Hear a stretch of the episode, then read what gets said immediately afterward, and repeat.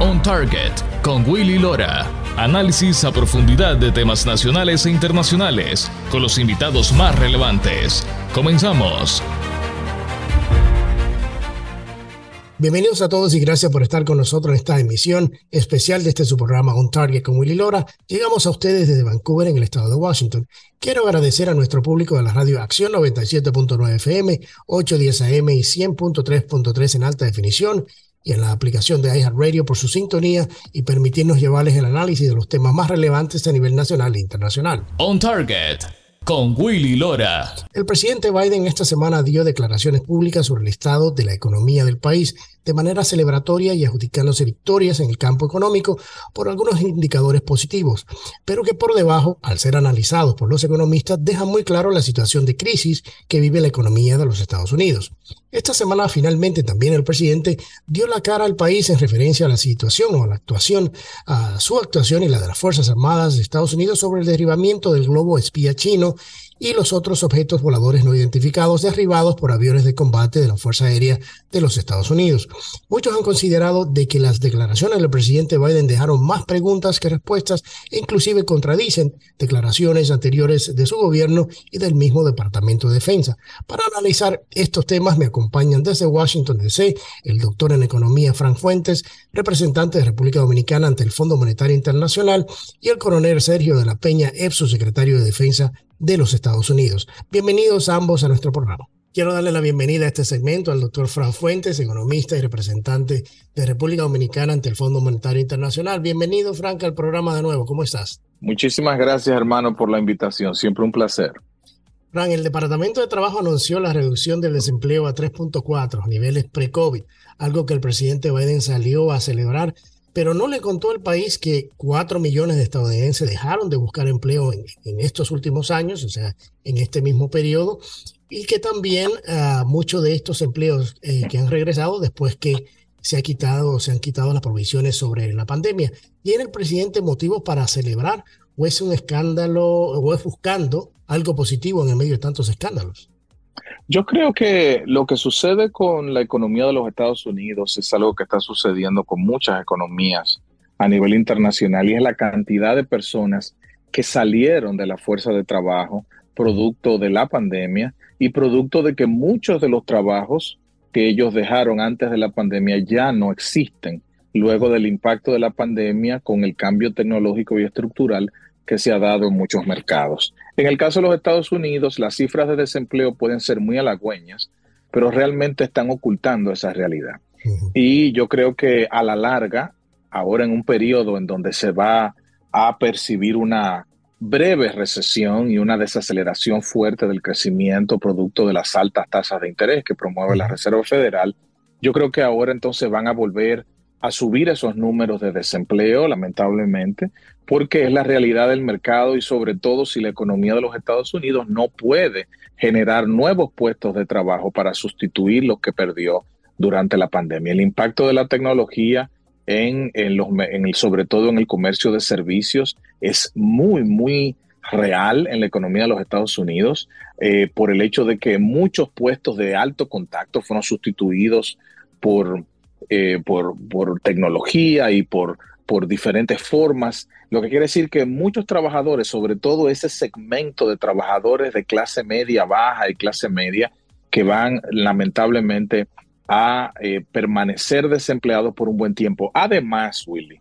de que no es casualidad de que en los últimos tres o cuatro meses la economía de los Estados Unidos ha visto en muchas de las grandes compañías tecnológicas como Amazon, Google, Apple, despidos masivos de ingenieros de software, de la gente que trabaja en, en, las áreas técnicas de esas compañías, producto del auge que poco a poco va asumiendo la inteligencia artificial en el manejo de muchas áreas que por mucho tiempo fueron grandes empleadoras en segmentos grandes de la economía de los Estados Unidos.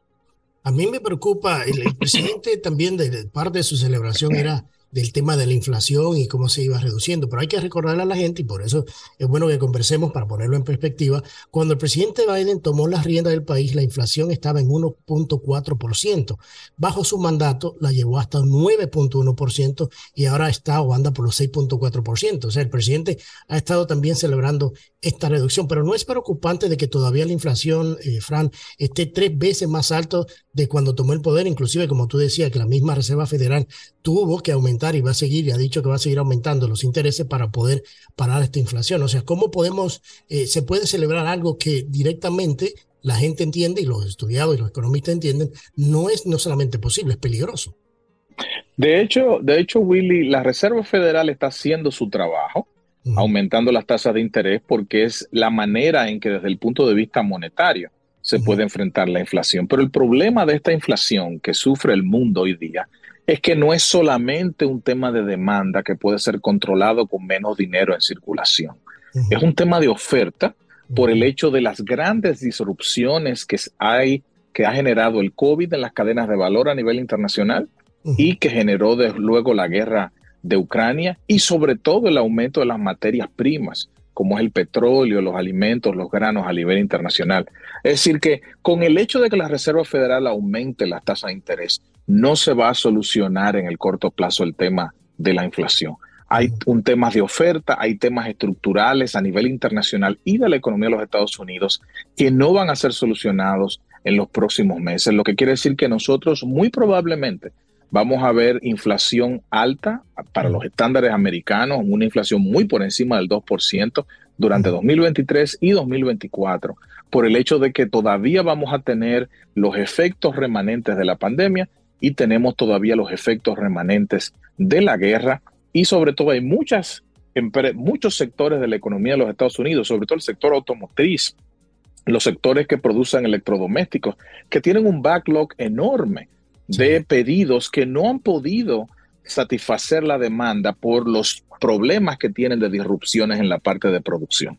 Lo que quiere decir que el problema no es que la gente no tenga dinero para comprar, el problema es que no hay mucho para comprar por las disrupciones que ha habido en la oferta. Lo que quiere decir que hablar de baja inflación en 2023 y 2024 todavía es una ilusión.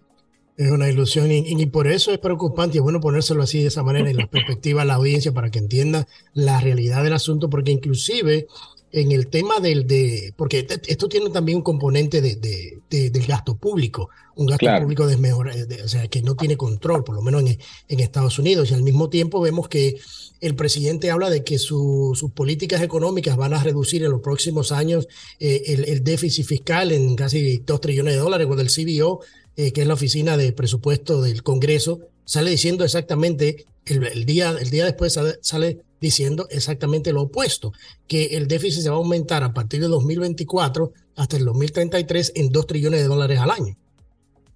De hecho, Willy, ese informe al que tú estás haciendo alusión de la Oficina de Presupuesto del Congreso es un, informe muy particular porque no solamente trata de la situación de 2023, sino que te da una proyección por los próximos 10 años.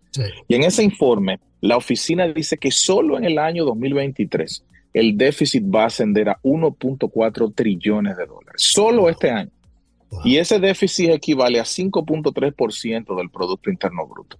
Y eso es consistente con el hecho de que la actividad económica en Estados Unidos se ha desacelerado y que el gobierno quiere intentar levantar eh, la economía a través de un mayor gasto público, pero tenemos que entender lo siguiente. Hay un exceso de gasto y lo ha habido durante los últimos dos años en la economía de los Estados Unidos.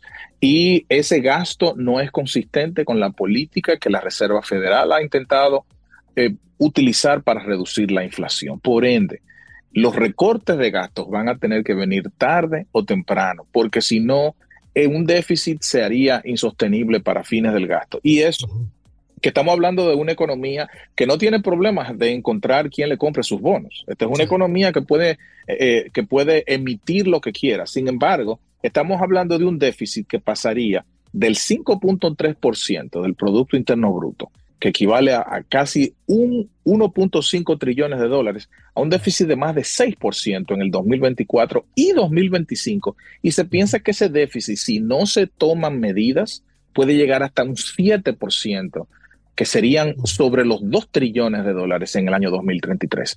Y eso son proyecciones que no está haciendo una institución independiente, lo está haciendo la oficina del Congreso del presupuesto de los Estados Unidos. Y eso tiene que darnos a nosotros eh, y tiene que darle al gobierno de los Estados, de, los Estados Unidos una eh, mucha comida para pensar. Déjame darte este dato, eh, Willy.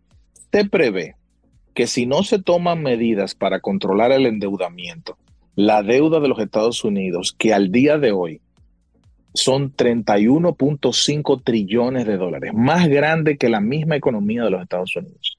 Se prevé que esa deuda puede crecer hasta el 140% del PIB en el año 2033 si no se toman medidas serias para controlar el gasto público.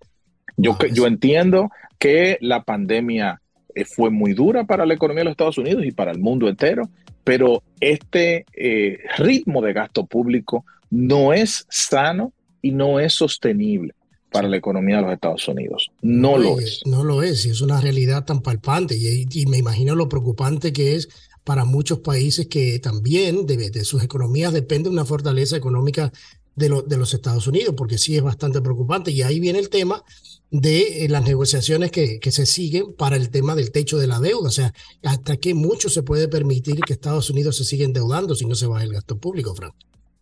Claro, mira, e, ese tema de la deuda es un tema que ha surgido en varias ocasiones. Eh, eh, de, hecho, desde el año 1960, el Congreso ha actuado en 78 ocasiones distintas para elevar el límite de la deuda. 49 lo ha hecho durante gobiernos republicanos, 29 durante gobiernos demócratas. Esto no es una negociación fuera de lo común. Lo que ha sido fuera de lo común han sido los argumentos que las dos partes de esta ecuación, republicanos y demócratas, han puesto sobre la mesa que han puesto la economía al borde de un incumplimiento en sus pagos. Y aquí hay que entender lo siguiente, y es que el gobierno federal, si no se eleva el techo de la deuda, va a ser incapaz de cubrir sus obligaciones entre los meses de julio y septiembre. Y si el Congreso no aborda ese tema antes de, esa situación, podríamos estar ante una crisis de impago de la deuda de los Estados Unidos, lo cual sería algo sin precedentes. Y hay que entender que si bien es cierto, el gobierno del presidente Biden ha querido gastar con el objetivo de estimular la economía, pero hay que entender también la posición de los republicanos de la Cámara de Representantes que han insistido en que ese ritmo de gasto es insostenible, con argumentos que tienen bastante lógica y que son racionales, porque aquí el límite de la deuda no es para autorizar ni siquiera nuevos compromisos de gasto. El límite de la deuda es simplemente para que el gobierno pueda pagar las obligaciones que ya tiene. Que ahora mismo, si el gobierno no toma esa decisión, solamente tiene un margen muy pequeño para poder financiar lo último que le queda antes de quedarse sin la posibilidad de pagar en el mes de julio. Entonces, este es un tema muy serio que no debe politizarse porque la economía de los Estados Unidos ahora mismo está en un, entrando en un periodo que podía llamarse de una recesión bastante modesta, pero sin duda es una, una caída del crecimiento y de la actividad económica muy importante y una situación como esa sería un golpe catastrófico. Fran, como siempre, o sea, tus intervenciones son en este programa súper interesantes y, llena de, de información uh, de manera tan entendible para el público. Así que, Fran, agradezco muchísimo eh, tu tiempo en este programa y espero tenerte de nuevo eh, juntos por aquí y seguir conversando estos temas porque esta economía y, y los problemas económicos se ven que van a seguir. Siempre un placer, hermano. Tú sabes que siempre estamos en la mejor disposición de participar Tú sabes que yo soy un fanático de tu programa y participar siempre es un placer. Muchísimas gracias, Fran, mi, amigo y colega Fran Fuentes, doctor en economía, también es representante de República Dominicana ante el Fondo Monetario Internacional, así que muchas gracias. Vamos a nuestra primera pausa. Al regresar, el presidente Biden da la cara al país con respecto al derribamiento del globo espía chino y otros objetos voladores no identificados. Ya regresamos con más después de la pausa. On Target con Willy Lora, periodismo auténtico y objetivo ya regresamos. On Target con Willy Lora. Actualidad y puntos de vista integrales. Ya estamos de vuelta. Ya estamos de regreso con su programa On Target con Willy Lora. El presidente Biden esta semana finalmente dio la cara al país para dar su versión sobre la situación del derribamiento del globo espía chino y la relación con el presidente eh, chino Xi Jinping y otros objetos no identificados derribados por la Fuerza Aérea de Estados Unidos que ahora casualmente después que el presidente Biden da la cara, eh, uno de estos balones supuestamente una persona lo reclama. Lo interesante es que una semana después parece que la, la persona no reclamó el balón hasta que no salió Biden, lo cual es muy interesante. Pero para conversar sobre este y otro tema me acompaña el coronel Sergio de la Peña, eh, también eh, ex subsecretario de Defensa de los Estados Unidos. Bienvenido, Sergio, una vez más. ¿Cómo estás? Placer estar contigo, Oli, y tu audiencia. Interesante el, tema de que finalmente, después de una semana y pico, el presidente da la cara al país, no toma eh, preguntas, sino que rápidamente se salió de la, de, la, de la conferencia que estaba dando y habla de que no solamente sabían de que el globo chino lo estaban viendo desde que salió, y lo cual, o sea, uno dice, pero eh, explíqueme un segundo, si usted lo vio de que salió, ¿por qué esperó que anduvo espiando todo el país y todas las bases para derribarlo en el mar? ¿Cómo tú ves, cómo, cómo viste la declaración del presidente eh, finalmente sobre el tema de los objetos voladores, estos no identificados y el, y el, y el globo chino? Eh, bueno, mira, yo pienso que permitir que entrara el globo al espacio aéreo de los Estados Unidos, aeroespacial, porque está en, depende en la altura, eh, está, está en, como un abuso de ley internacional, porque la área de defensa aérea de identificación eh, es 12 millas náuticas eh, más allá de la frontera de los Estados Unidos. Y lo que han indicado es que este globo le habían dado seguimiento desde que se lanzó de la isla de Hainan en China hasta que llegó a Alaska y luego se supo que hizo un transcurso de Alaska a Canadá y de Canadá ah, entró a la parte continental de los Estados Unidos en Idaho y luego después transcurrió Montana sobre sitios sensibles y luego siguió la ruta. Lo preocupante de todo esto es que si uno ve la ruta que tomó, uno tiene que analizar cuáles son las instalaciones sensibles que cruzó este globo, porque se sabe que era un aparato de inteligencia, se sabe que la carga útil que llevaba tenía sensores que pueden detectar señales y además pueden detectar imágenes y cuando uno empieza a analizar qué es lo que mide específicamente, obviamente estaba haciendo una colección de información que van a utilizar para inteligencia y que se permitiera que cruzara todos los Estados Unidos y entonces derribarlo, no, eh, no es buena tiene idea. mucho sentido, ¿no? O sea, por, eso que yo decía, ¿cómo es que el presidente de Estados Unidos sale a decirle al país y al mundo? Dije, bueno, sí, sabíamos que estabas espiando y lo estábamos mirando desde que salió y lo dejamos y, y lo, lo, tumbamos después ya en el agua. O sea, eso como que no tiene mucho sentido en términos de defender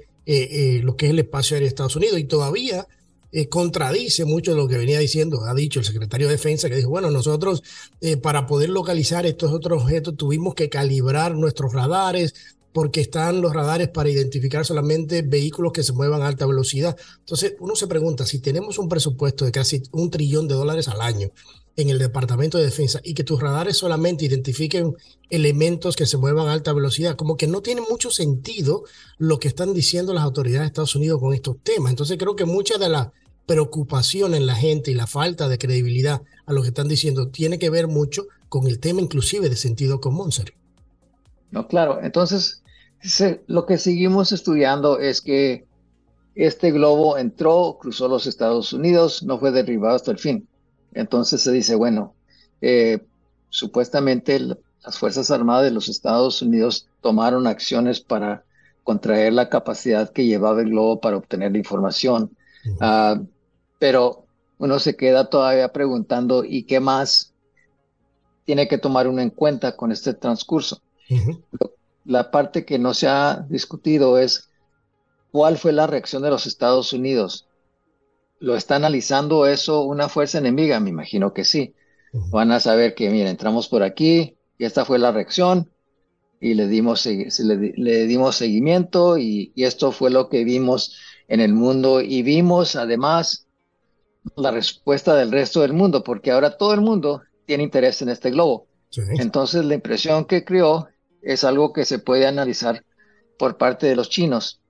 Y cuando uno tiene que ver dentro del esquema de todo lo que está pasando en el mundo, en un mundo que está lleno de conflicto, cuando tenemos la situación en Ucrania, cuando tenemos la situación con Taiwán, que es tensa, cuando vemos la situación que está viviendo China hoy en día, y cuando uno lo ve dentro del contexto mundial, entonces es preocupante.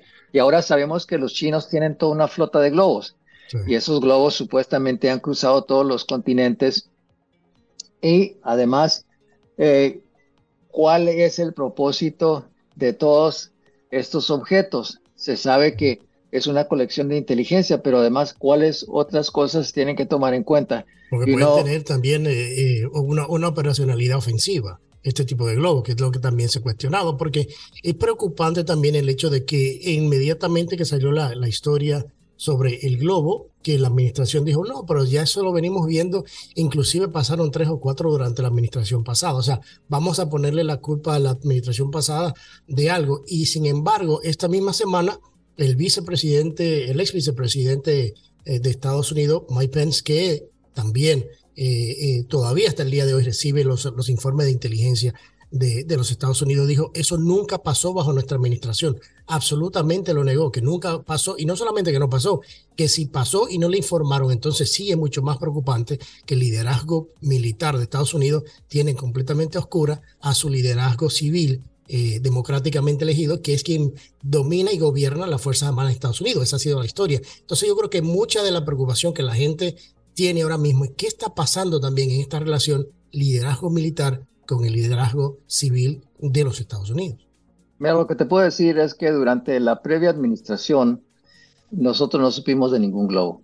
Y eso es algo que no se ha ocultado. Nosotros, bien, si eso ha sucedido uh, en el hemisferio occidental, uh -huh. donde supuestamente está, obviamente, Texas y Florida, donde supuestamente cruzó, cruzaron los globos anteriormente, yo nunca supe de ello.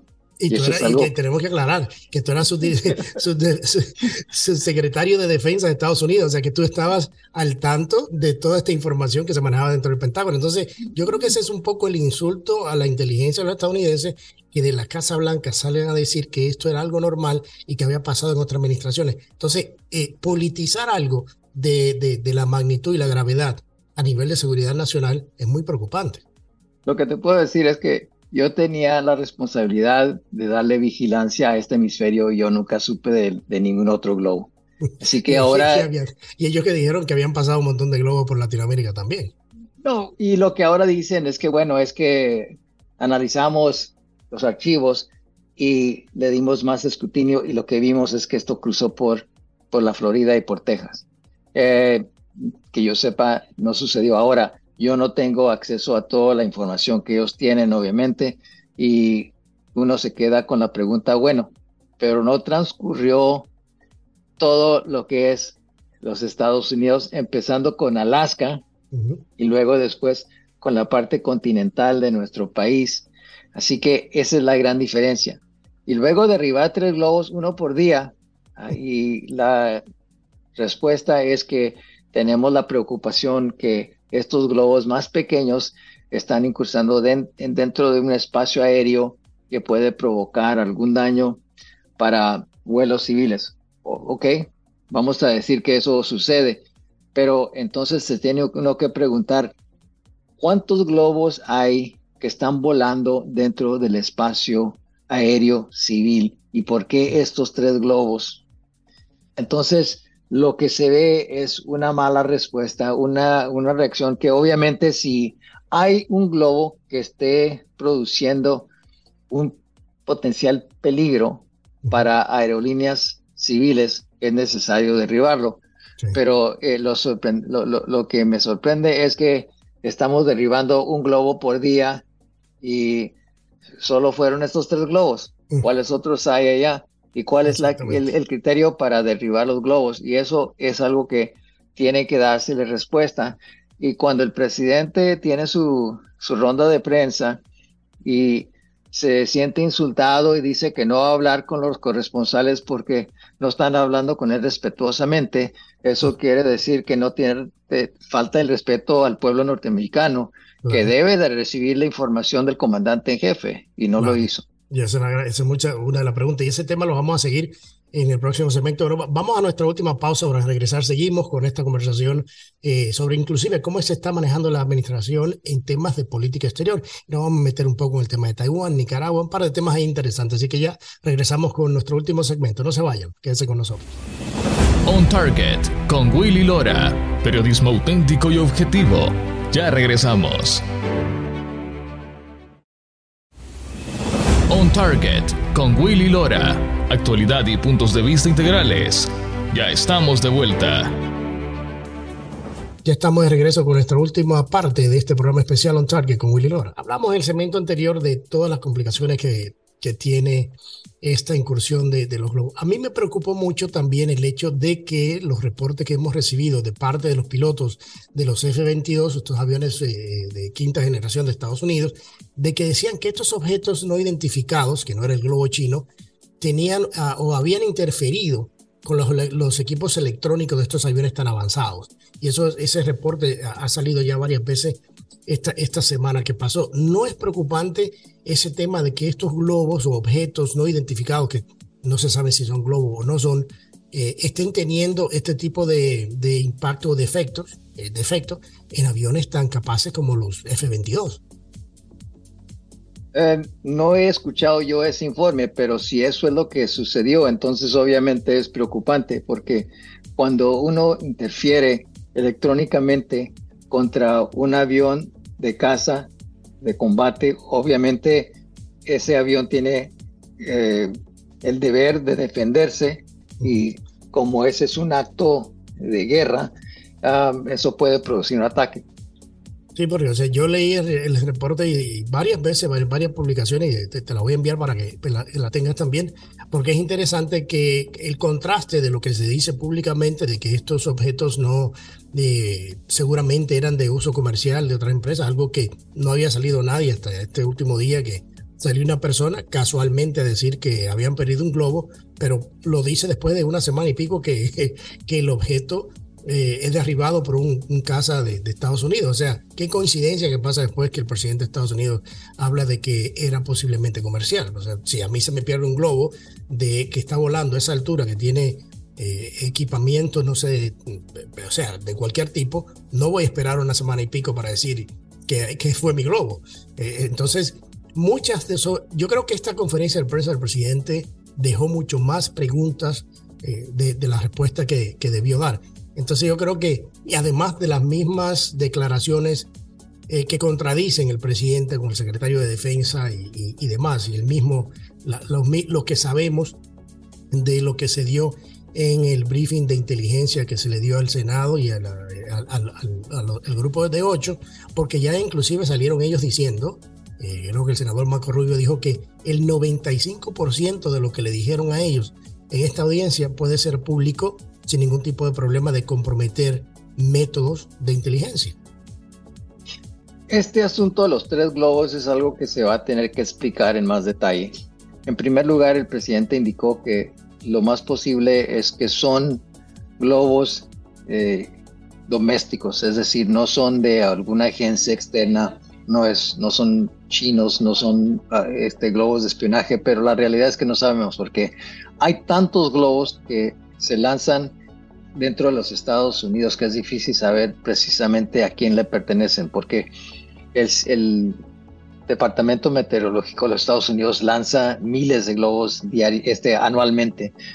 Hay globos de, de investigación, hay globos privados, hay todo tipo de globo. Obviamente lo que esto sí induce es la necesidad de establecer los procedimientos necesarios cuando uno lance un globo para que uno les pueda dar seguimiento. Eh, es posible que sea necesario en el futuro ponerle un marcador donde esté emitiendo una señal para que se sepa que es un globo y el, que, el globo que no lo tenga, entonces está vulnerable a ser derribado. Pero eso es hacia el futuro. Lo que pasa es que al momento tenemos tres globos que fueron derribados y no sabemos precisamente por qué. Lo que también sabemos es que este, el globo que pertenecía a China, cruzó todos los Estados Unidos, obtuvo inteligencia. Nuestro gobierno nos dice que bloquearon la posibilidad que esa inteligencia fuera diseminada, pero no explica qué otra información se tomó por parte de los chinos. Entonces todo eso se tiene que analizar y uno eh, se queda con la pregunta por qué no se derribó anteriormente, porque lo que había de haber sucedido es al momento que entró al espacio aéreo de, Alaska, se había de haber derribado. Yo viví de joven en Nuevo México, después de emigrar de México a los Estados Unidos. Y en el estado de Nuevo México, que tiene más gente que Montana, hay bastantes lugares donde si un globo cruza, ahí uno lo puede derribar. Eh, hay tanto espacio abierto en el oeste de los Estados Unidos que la excusa de que no se podía derribar por causar daños en tierra es algo que está sumamente exagerado, especialmente cuando empieza uno desde Canadá, porque NORAD hay que tomar en cuenta, NORAD es un comando binacional, es decir, los canadienses y los estados estadounidenses están dentro de la estructura de, mando y control, donde los canadienses y los estadounidenses trabajan en conjunto con ambos teniendo posiciones de liderazgo. Y los recursos que utilizan para defender a Canadá se pueden defender con recursos de los Estados Unidos y viceversa. Así que eh, si no se derribó sobre Alaska, se había de haber derribado sobre Canadá, donde, hay todavía mucho menos gente que en los Estados Unidos, porque hay que tomar en cuenta que el, el 90% de la población canadiense está dentro de 100 millas de la frontera de los Estados Unidos. Así que cuando uno empieza a ver lugares como Yukon, como Alberta, como eh, British Columbia, eh, Colombia Británica, hay bastante espacio para derribar un globo. Y mire, derribaron el otro que cayó, que cayó allá eh, también, ese lo derribaron sin problema. yo, yo creo, y, una la, y, la última pregunta que te quería hacer sobre ese tema, a lo mejor me sale otra, pero quería hacerte esta. Acordémonos que creo que fue la, la, en la guerra en Irak, nosotros podíamos ver en la televisión cuando se lanzaban los misiles, que los misiles tenían una cámara en la punta del misil, iban y entraban y explotaban. O sea, veíamos como los misiles llegaban a los, a los edificios. Y me imagino que después de esos años, con la inversión que se han hecho en, el avionics o en, los equipos de, estos aviones, tienen cámaras todavía con mucho mejor calidad. Sería muy fácil este, para ellos. Mira, el, el, misil que utilizaron es el AIM-9, el Sidewinder, que ya tiene años y ese, ese sigue una señal de, de, calor. Sí. Así que eh, es un misil muy capaz muy bueno, pero no, no, no, eh, bueno, no sé cuál es la última versión, pero que tenga la capacidad de, tener cámara necesaria. Pero además, lo que vimos en la cámara es que la cámara del avión, eh, porque el avión también tiene sus sistemas, así que eh, al fin de cuentas, la cámara no, no, tiene tanto sentido. Lo, lo, que tiene que tomar en cuenta es que cruzó los Estados Unidos se derribó. y luego se, se, atacaron tres globos y ahora ni siquiera sabemos a quién le pertenece. De quiénes son. Sergio, eh, eh, o sea, viendo la, la, la otra óptica de, de, qué podría pasar también, que lo mencionaste más temprano con el tema de Taiwán, si los chinos invadir ese país, o sea, el presidente Biden ha dicho que estaría reforzando las Fuerzas Armadas en ese país. Estamos mirando un, gran conflicto bélico acercarse cada día más y más con China. O sea, muchos piensan que ya esto comenzó con el tema comercial y tecnológico, pero la parte bélica es todavía más preocupante, ¿no? Sí, las, mira, la situación internacional es algo que es, que es muy dinámica. No se sabe precisamente eh, cuáles son las intenciones de ellos. Uno tiene que darle monitoreo constante diariamente y ver cuál es la situación en la cual estamos. Hay que tomar en cuenta que todo esto se tiene que tomar dentro del contexto del conflicto que se está llevando a cabo entre Ucrania y Rusia, porque Rusia y China son socios y se siguen ayudando uno al otro. Y por otro lado, tiene que ver uno que los chinos tienen una meta de, de sobrepasar a los Estados Unidos para el 2050. Ahora han avanzado esa meta hasta el 2035. Eso quiere decir que para poder llegar a ese punto, ellos tienen como parte de sus objetivos la unificación de Taiwán con China. Los chinos, eh, bueno, los, taiwaneses eh, no quieren ser parte de China. Y para cruzar ese estrecho de 160 kilómetros de agua, con los recursos que tienen los chinos es muy difícil. Ahora, pueden destruir la infraestructura de la isla, obviamente, pero si inician un ataque, también va a haber una respuesta por parte de Taiwán.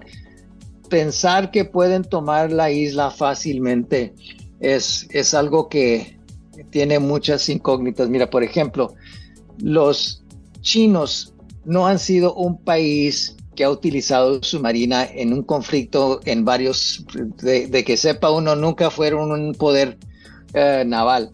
Así que ellos no tienen una historia de combate naval.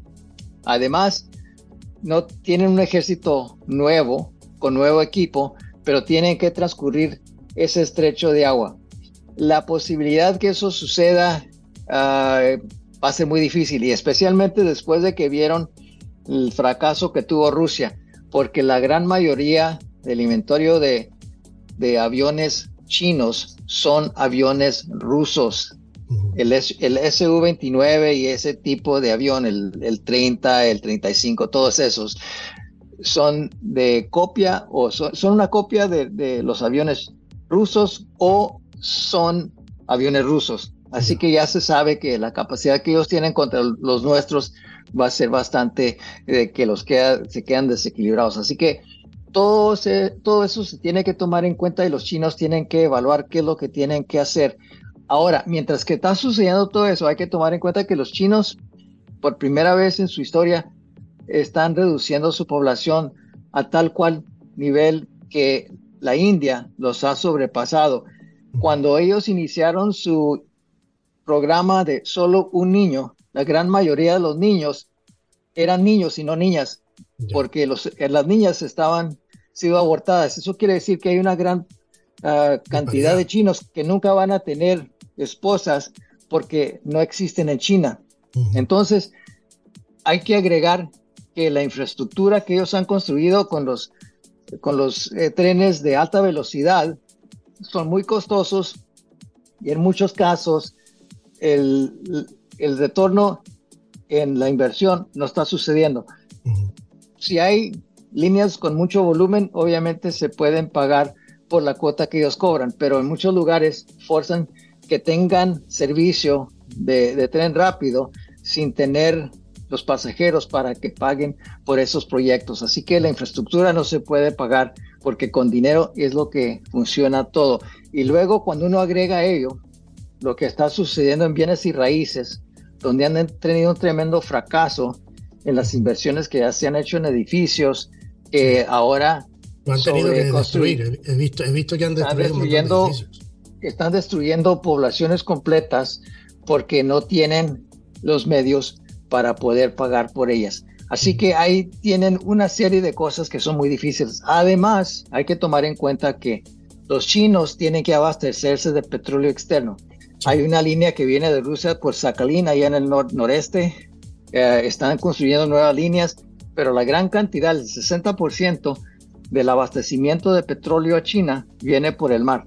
Así que si alguien decide no dejar que esos buques que llevan petróleo lleguen a China, especialmente los que vienen del Medio Oriente, y tienen que cruzar por ciertos lugares, por ejemplo, el estrecho de Hormuz, que sale del Golfo Pérsico, eh, el estrecho de Malaca, que queda cerca de la llegada a China, y hay muchos lugares donde eh, tienen que transcurrir.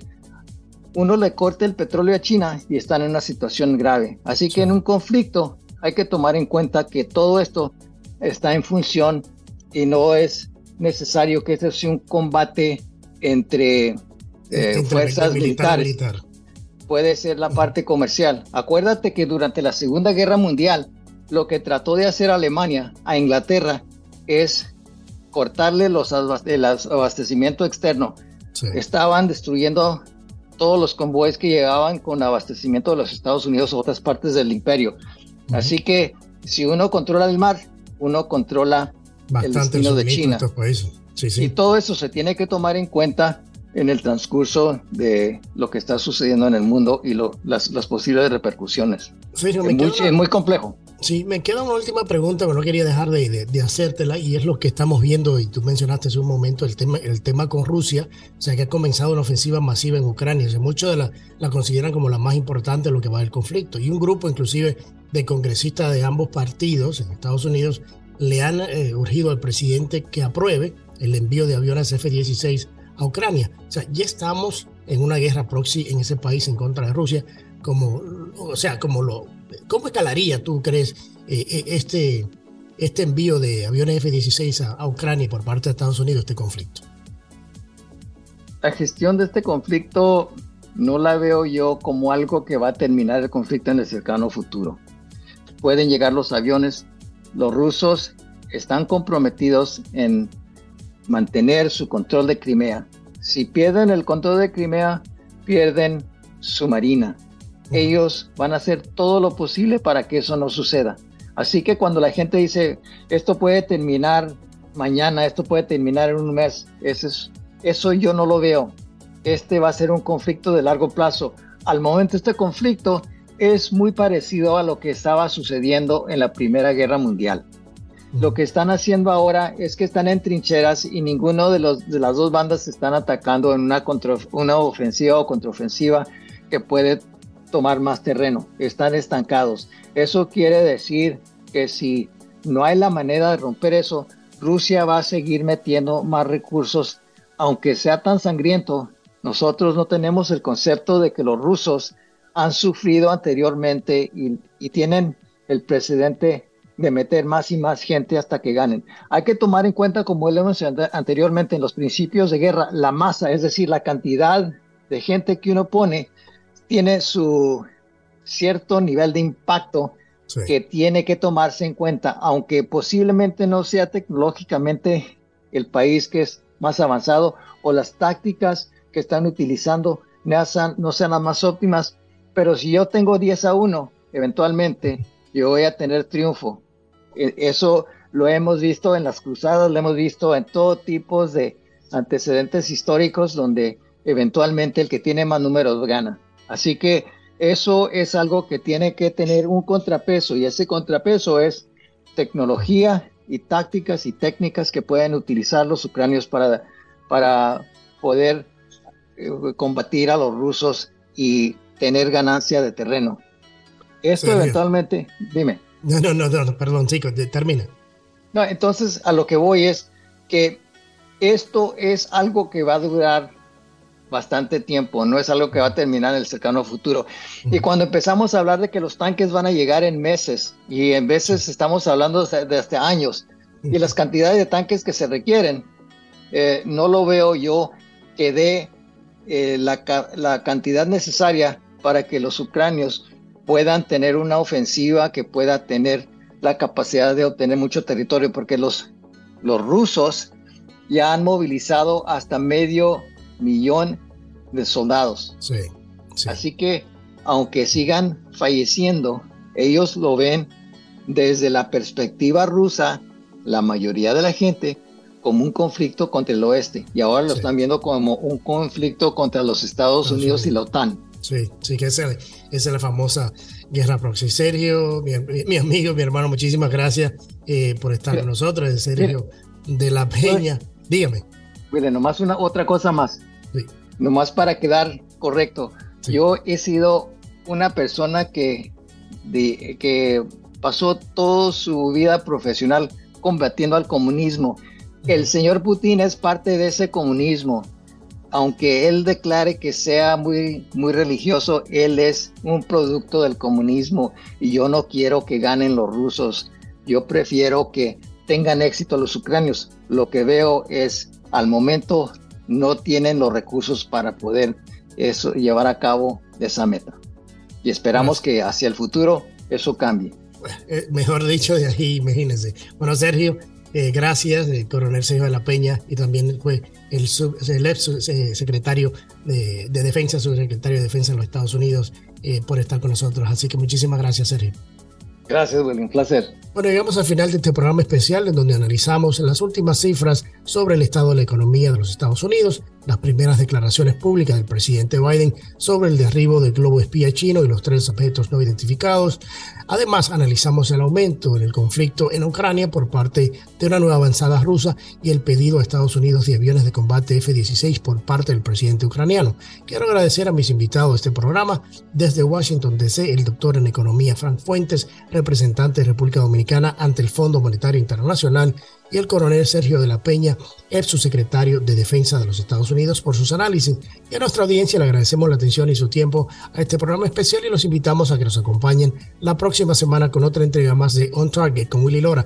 Y recuerda, es duro fracasar, pero es todavía peor no haber intentado nunca triunfar. Que pase un excelente fin de semana. On Target con Willy Lora. Gracias por su compañía. Escúchanos nuevamente en nuestra próxima entrega en Radio 97.9 FM en iHeart Radio.